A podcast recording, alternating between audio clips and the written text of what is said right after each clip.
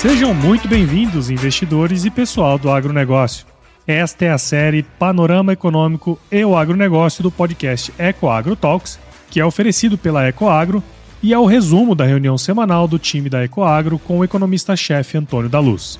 Na reunião de guidance, o time se prepara para os desafios da semana que começa, através de trocas de informações macroeconômicas e setoriais, de modo que todos estejam muito bem informados para entregar os melhores resultados tanto para o agronegócio como para os investidores, pois não tem elo mais forte entre o agronegócio e o mercado de capitais do que a Ecoagro.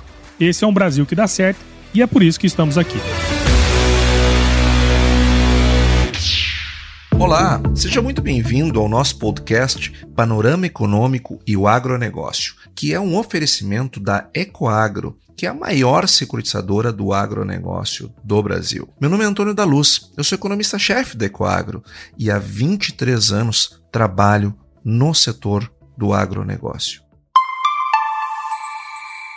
Olá, investidores! Olá, operadores do agronegócio! Que bom estar aqui com vocês, que bom que vocês estão aqui comigo também nessa semana. Esse podcast se refere à semana do dia 17 de outubro a 21 de outubro. Semana essa, aliás, um pouco mais feliz do que as outras, porque na sexta-feira nós temos a nossa reunião de guidance lá na Ecoagro, fisicamente, presencialmente, o que é sempre uma ótima oportunidade de conversarmos não só pessoalmente, mas podermos é, conversar sobre outras coisas, é, olhar para as operações, ver o que está acontecendo na mesa, enfim, é sempre muito bom. Agora eu quero começar esse podcast falando do cenário macro, como de costume, vou falar do agronegócio e vou dar uma dica de investimento. Eu, eu vou falar também neste podcast sobre eu, eu como você, eu também sou um investidor, eu também me preocupo com a minha carteira, eu também olho para o meu portfólio pra, e eu tenho tenho feito algumas mudanças importantes e eu vou compartilhar com vocês. Lógico que não os números, lógico que não os ativos, mas eu quero compartilhar com vocês a diretriz, o porquê que eu mudei muito a minha carteira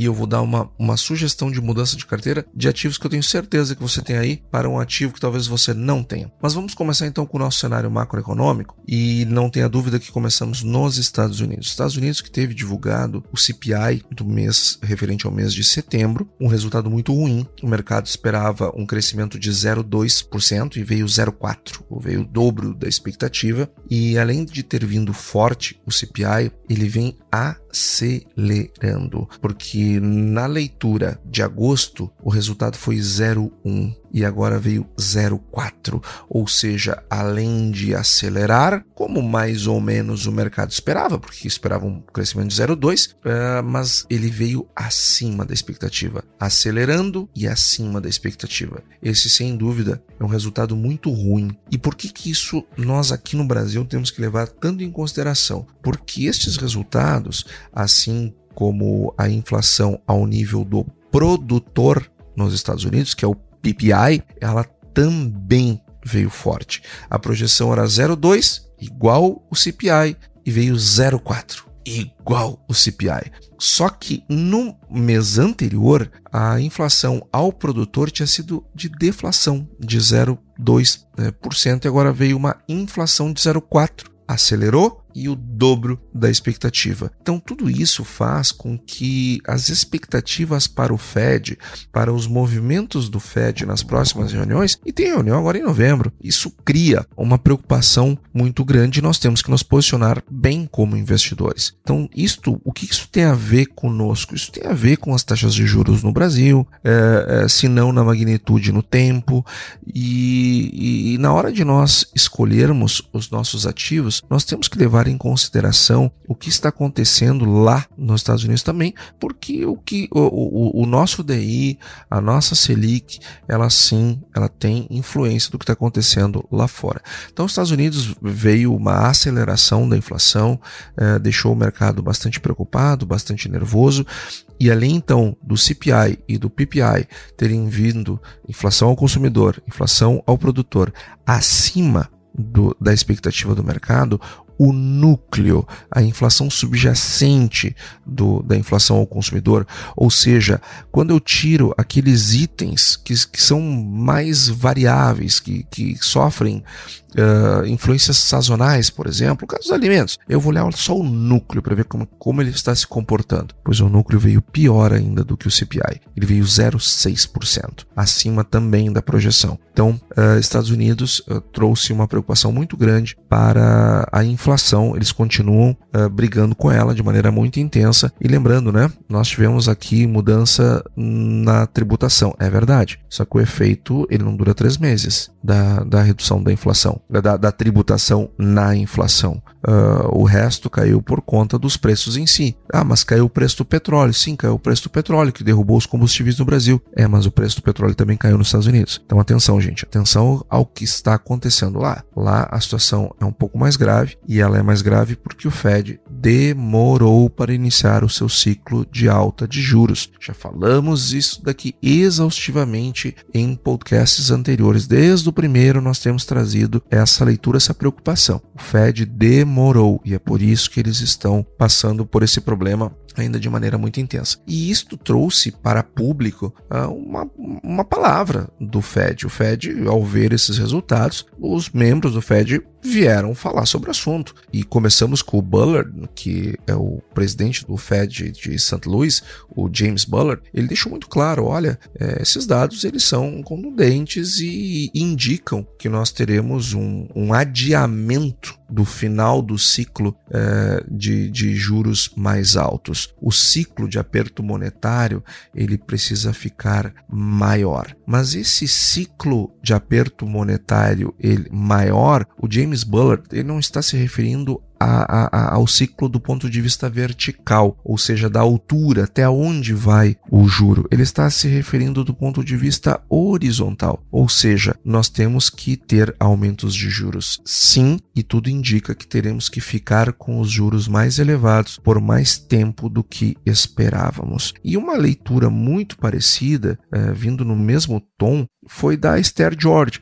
que é a presidente do Federal Reserve de Kansas City. E ela trouxe também a mesma linha de raciocínio. Então, ela acha que deve ter é, ajustes mais constantes e lentos para justamente dar tempo da economia fazer o seu trabalho de absorção. Existe uma defasagem entre a decisão do Fed e a acomodação dessa decisão nos preços. O mesmo vale para a Selic. Aliás, a, a, a, defasagem no Brasil é maior do que é lá nos Estados Unidos, mas lá também tem defasagem. Então não adianta pegar e dar uma tacada dos juros, aloprada, tocar um juro lá em cima, é, sem necessidade, sem dar tempo dos agentes é, se acomodarem é, e acomodarem a nova taxa nas expectativas, é, nos preços e no, em todas as taxas da economia. Então a mensagem que veio do Fed nessa semana é a seguinte: olha, gente, é, sim, nós vamos ter que subir 0,75 0,75 na próxima reunião. Parece já estar encomendado esse 0,75. O mercado, quando veio uh, a preocupação mais forte, bolsa despencando lá fora, despencando aqui, aqui no caso uh, caiu depois, né? Porque nós tivemos um feriado no meio. Mas as bolsas caindo no mundo, no mundo todo por conta dos resultados ruins da inflação, uh, o mercado já veio muitas pessoas falando: ai meu Deus do céu, vou ter que subir um ponto percentual. Olha, eu não concordo. Eu não concordo com um aumento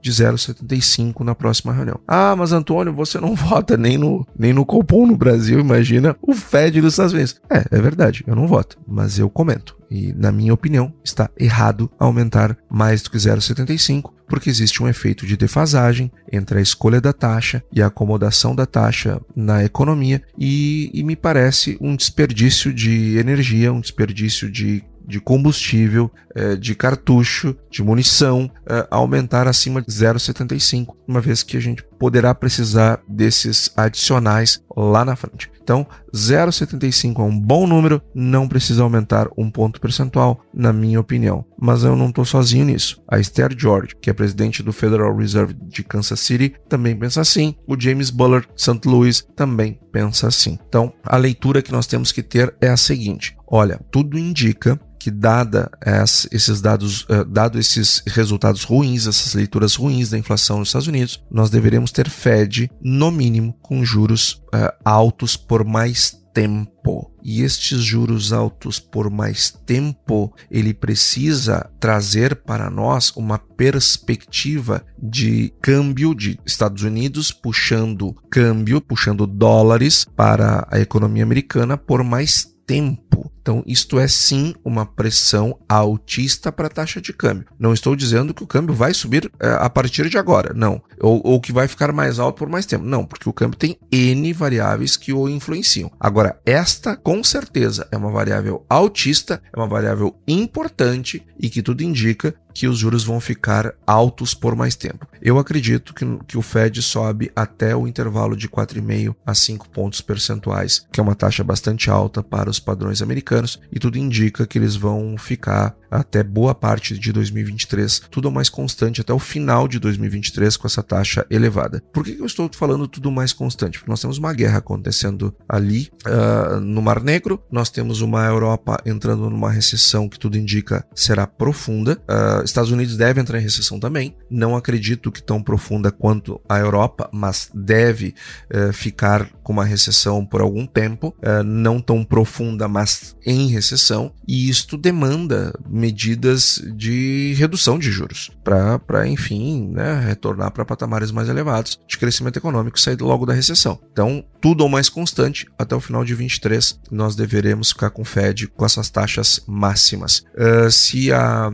a recessão for mais profunda do que se espera hoje, quem sabe eles tenham a necessidade de antecipar o início da queda dos juros lá pra, em 2023, quem sabe alguma coisa dentro do segundo semestre, mas ainda é muito cedo para darmos uma data. Agora, se você está comprado, investido em, em papéis uh, que estão atrelados à taxa Selic, olha, você tem uma possibilidade é, importante de manter um ganho, um, um, dividendo interessante por um tempo mais longo do que se previa. Olha, se você está operando em, em papéis que estão atrelados ao agronegócio, ter uma força altista na taxa de câmbio é algo uh, interessante para a venda das commodities. Então, atenção ao que está acontecendo nesse mercado.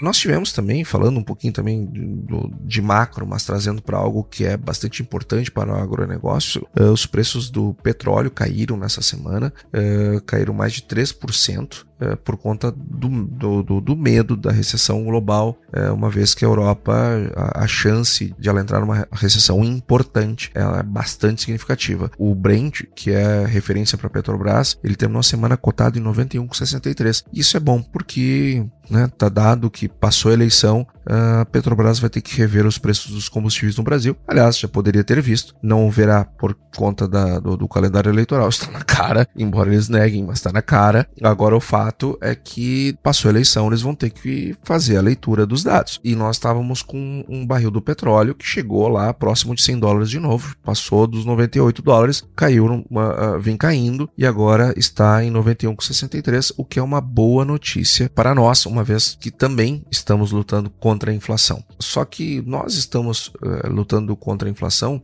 com uma, uma, vantagem grande, porque uh, começamos o processo de aumento dos juros bem antes do que os Estados Unidos e agora tivemos também, nessa semana que passou, a divulgação do nosso CPI, que é o IPCA, que é o Índice de Preços ao Consumidor Amplo, que é o equivalente ao, ao, ao, CPI nos Estados Unidos, e nós tivemos um resultado de deflação, de novo, pelo terceiro mês consecutivo. Evento que só tinha acontecido em 1998. Então, fazia muito tempo que nós não tínhamos três meses consecutivos de deflação no Brasil, e essa deflação ela foi maior no período que tínhamos tido lá em 1998. Aqui, repare que quando olhamos o noticiário, ah, mas está muito é, baseado nos preços dos combustíveis. É verdade, o, o setor de transportes ele foi determinante para esse resultado de novo, mas nós vimos, por exemplo, alimentos caindo nós vimos outros grupos importantes do IPCA que tiveram deflação. Não foi só os combustíveis. A comunicação também caiu, alimentos também caiu, enfim, alguns itens foram deflacionados, ou seja, a qualidade dessa deflação está cada vez melhor. E isto é bom. Isso é bom porque sinaliza, vai nos permitindo baixar a expectativa de inflação para esse ano. Por exemplo, eh, vou dar um exemplo para você. Na leitura anterior, de agosto, estávamos em 12 meses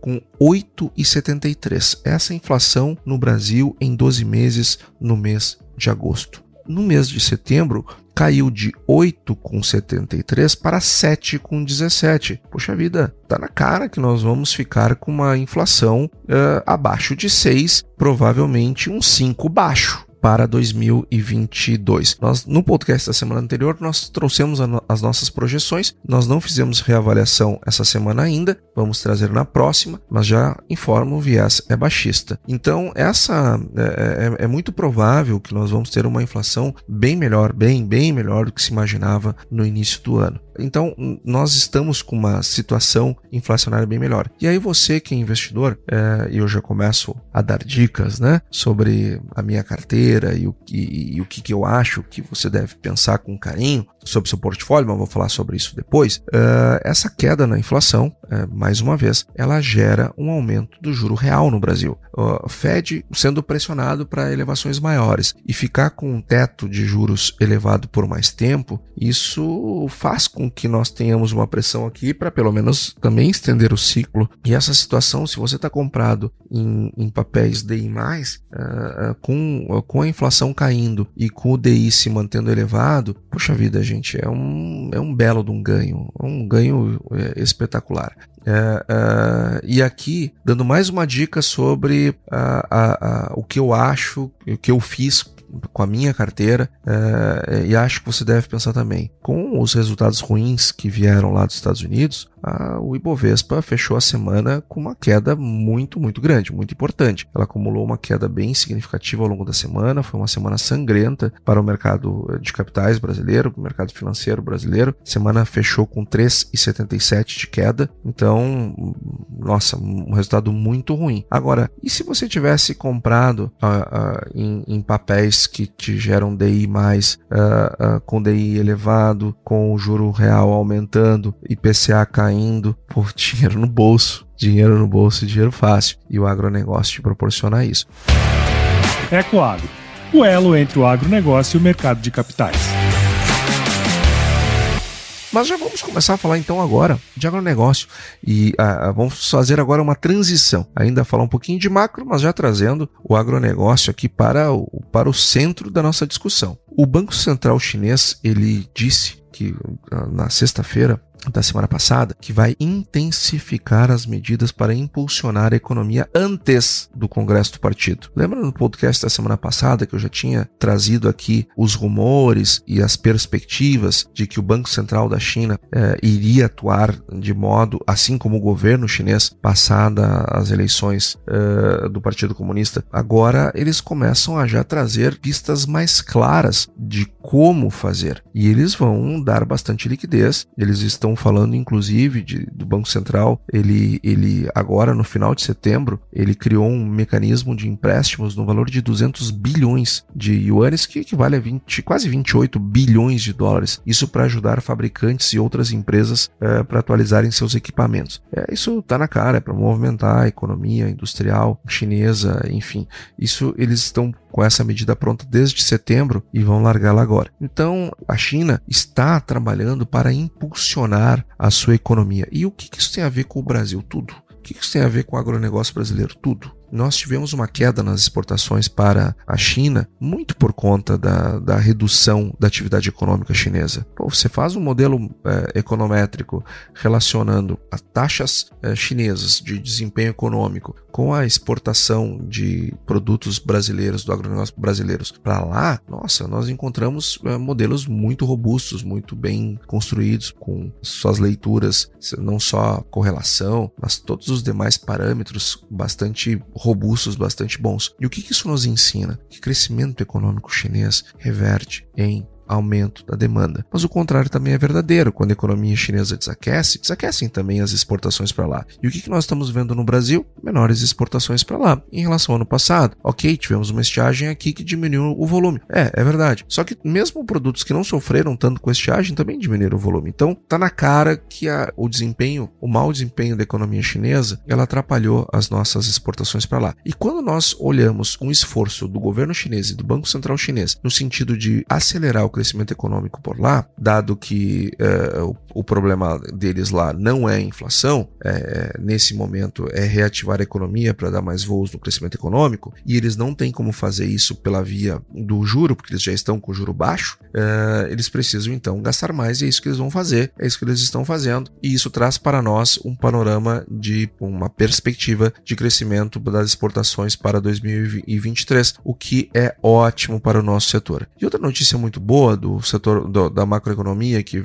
e que tem tudo a ver conosco é que a Rússia ela perdeu espaço para o Canadá e para os Estados Unidos no fornecimento de fertilizantes para o Brasil. Essa, esse foi um, um, um levantamento feito a partir dos dados oficiais do Brasil, do, do, do Ministério da Economia, feito pelo Itaú BBA.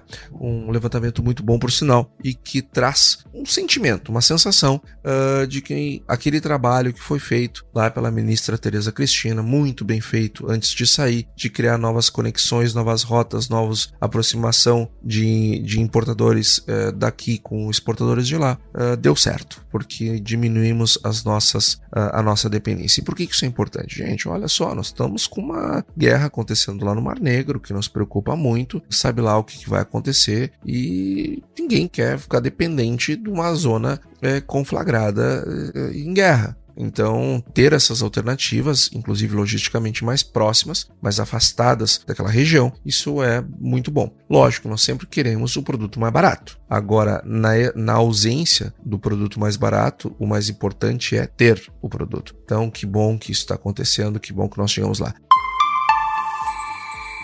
E essa semana nós tivemos a divulgação do relatório do USDA. E eu vou trazer aqui um resumo muito rápido uh, do que aconteceu neste relatório em relação ao relatório uh, do mês anterior para os quatro principais grãos do Brasil em volume de produção, é, arroz, soja, milho e trigo. E começando então pelo arroz, a produção americana ela foi reduzida e assim como a americana nós tivemos redução na produção asiática, fazendo com que a produção mundial de arroz caia 2% em relação ao ano passado e uma queda de 0,6% em relação ao mês anterior, ao relatório do mês anterior. Então, em relação ao mês anterior, nós, nós perdemos quase 3 milhões de toneladas de arroz e isto traz uma a, Índia trancando exportações de arroz, os segmentos arrozeiros brasileiros, lembrando que o, o, Brasil produz arroz em vários estados, mas em particular nos três estados do sul, principalmente o Rio Grande do Sul, mas nós produzimos em vários estados do Brasil. Esse é um dado bastante interessante, bastante positivo para o nosso país. Falando agora na ordem alfabética do milho,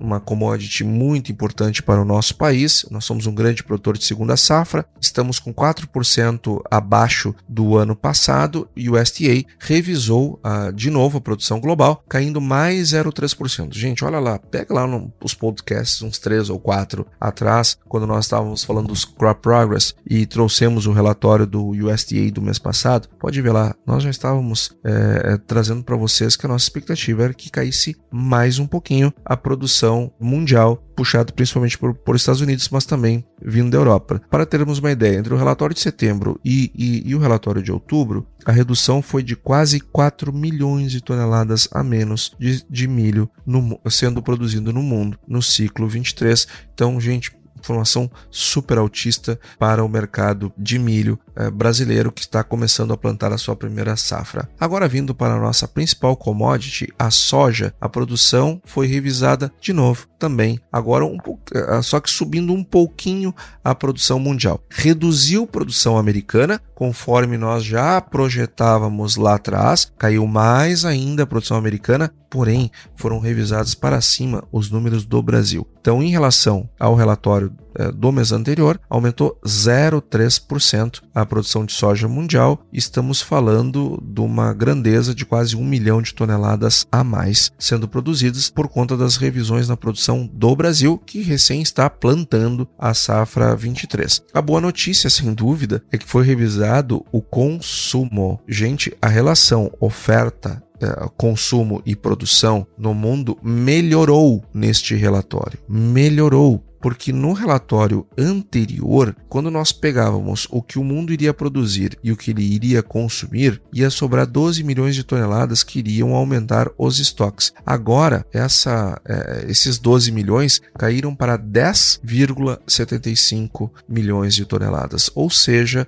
cresceu 0,3 a produção? Sim, mas cresceu 0,7 o consumo. E onde está crescendo? Na China. Por quê? Porque a economia chinesa, tudo indica, retomará o crescimento. Então, essa é a principal leitura do relatório do USDA uh, que foi divulgado nessa semana que passou, o relatório mensal, e ele veio autista uh, para as nossas commodities. Falando em autista, nós tivemos uma, uh, uma melhora bastante significativa nos preços. Começamos a, a semana muito ruim, os preços da soja dando muita dor de cabeça, uma queda bastante significativa, e estamos terminando de forma muito boa. Para termos uma ideia do que está acontecendo, a soja ela terminou a semana passada na casa de 178 reais o saco. É, nos principais portos brasileiros. E está terminando essa semana com 188 reais o saco. Claro, muito puxado pelo, é, pela elevação da taxa de câmbio no Brasil.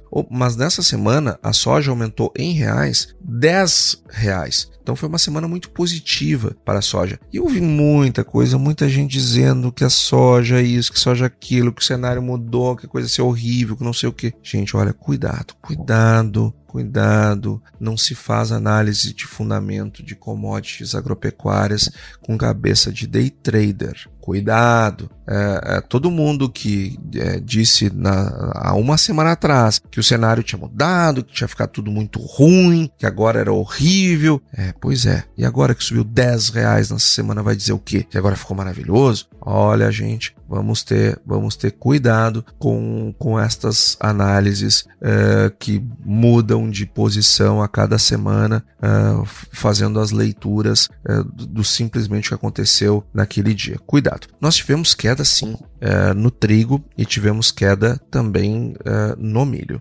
Absolutamente explicáveis. Nós tivemos queda no milho por uma razão, uma razão, muito simples. Nós estamos colhendo milho. Toda vez que entrar uma safra grande, como está entrando a safra, a safra americana, que é uma safra enorme, no mercado, é natural que os preços caiam. É absolutamente natural e esperado que os preços caiam. Só que também nessa semana o preço do milho melhorou. Melhorou, subiu, subiu porque lá nos Estados Unidos as perdas eh, e em outros países do mundo as perdas ah, retratadas no relatório do USDA mostraram-se maiores. O trigo ele caiu por uma razão muito fácil, muito fácil de entender, tinha subido demais. Então ele deu uma corrigida absolutamente normal, mas segue numa tendência de alta uh, bastante significativa tanto em Chicago quanto no Brasil. Uh, os dois estão no nosso indicador, ambos estão comprados. Então, tínhamos uma perspectiva positiva para a agro no Brasil e continuamos com nossa perspectiva de agro no Brasil. E agora, rapidamente, porque você deve estar dirigindo já chegando no seu escritório, eu vou falar sobre carteira. Gente, eu vou dar uma dica para você. Eu não vou dar nomes, eu não vou, não vou, só vou dar um nome, mas eu não vou dar nomes. E eu vou deixar esse, esse tema de casa para você. Olhe os resultados dos dividendos dos fundos imobiliários e olhe para os dividendos dos fiagros. Compare, olhe com os seus olhos os resultados dos fiagros e os resultados dos fundos imobiliários. Gente, os fiagros estão dando de 10 a 0. Olha, é, é, é, a diferença é muito grande. O, a questão dos fiagros, assim como os FIIs, assim, os fundos imobiliários, você tem que saber o que você está comprando. E lógico que tem fiagros maravilhosos, mais de um, e temos fundos imobiliários maravilhosos. Temos fundos imobiliários que eu não pegaria nem de graça e temos fiagros que também não são, podem não ser tão bons assim, mas como eles são mais recentes, temos que dar mais tempo para eles se revelarem. Agora tem um fiagro ah, esse eu digo, esse eu posso afirmar, esse eu digo, este é muito bom. EGAF, o nosso Fiagro da Ecogestão de Ativos, da Ecoagro. Olhem o que está dando de resultado este ativo prefira Fiagros a FIIs. Você vai melhorar muito a performance da sua carteira. Faça o backtest. Olhe o passado, se você tivesse feito esse movimento há um mês, dois, três, quatro, cinco meses atrás, como que estaria a sua carteira agora e como ela está agora com seus FIIs.